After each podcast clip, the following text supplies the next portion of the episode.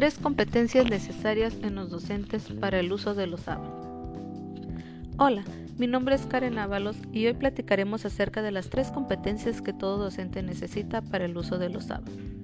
Como ya hemos conversado, los docentes han tenido que implementar el uso de diferentes tecnologías para continuar con el aprendizaje a distancia con sus alumnos, y ha sido necesario innovar en nuevas herramientas y métodos para facilitar el conocimiento de una manera óptima y de calidad en cada uno de ellos. De tal manera, hoy explicaremos en qué consisten estas competencias y cuáles son sus principales características que las distinguen. La primera competencia es la pedagógica, la cual es un conjunto de conocimientos, habilidades, capacidades, destrezas y actitudes que le permitirá al docente intervenir de manera adecuada en la formación integral de los alumnos, presentando contenidos adecuados a su contexto y que conlleven alguna problemática que tengan que buscar solución, para desarrollar actitudes relevantes en la formación de nuevos aprendizajes.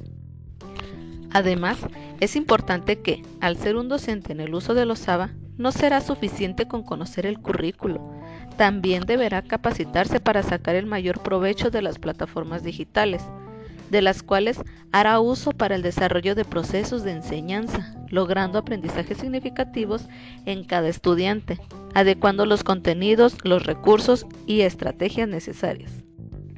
En las competencias para la investigación, el docente tendrá que cerciorarse de que las plataformas que se van a utilizar para la implementación de los ambientes virtuales son las más adecuadas.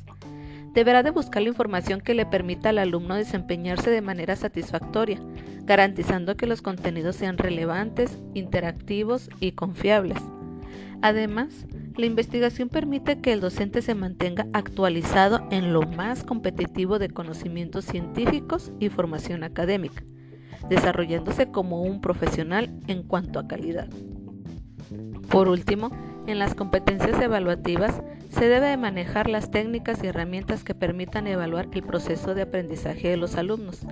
Esto se realiza en diferentes momentos, al inicio, durante y al final del proceso educativo, pues el alumno debe tener el conocimiento de su avance durante el curso, para saber el nivel de apropiación que ha logrado, siendo consciente de sus áreas de oportunidad y el docente definir qué estrategias puede implementar para apoyar a cada uno. Para dar seguimiento al proceso de evaluación, es necesario que el docente implemente diversos instrumentos que le permitan tener la información de una manera sistemática, pues así será más fácil llevar el seguimiento. Algunos instrumentos son rúbricas, escalas estimativas, listas de cotejo, registros de observaciones, entre otras.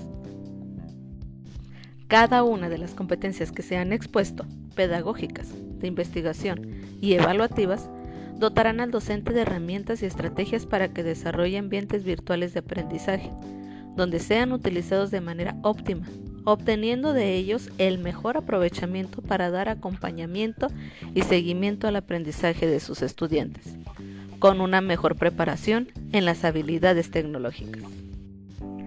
De esta manera llegamos al final de nuestro podcast, esperando les haya sido de utilidad a cada uno de los docentes que se inician o ya están en el uso de los apps. Los esperamos en el próximo. Gracias.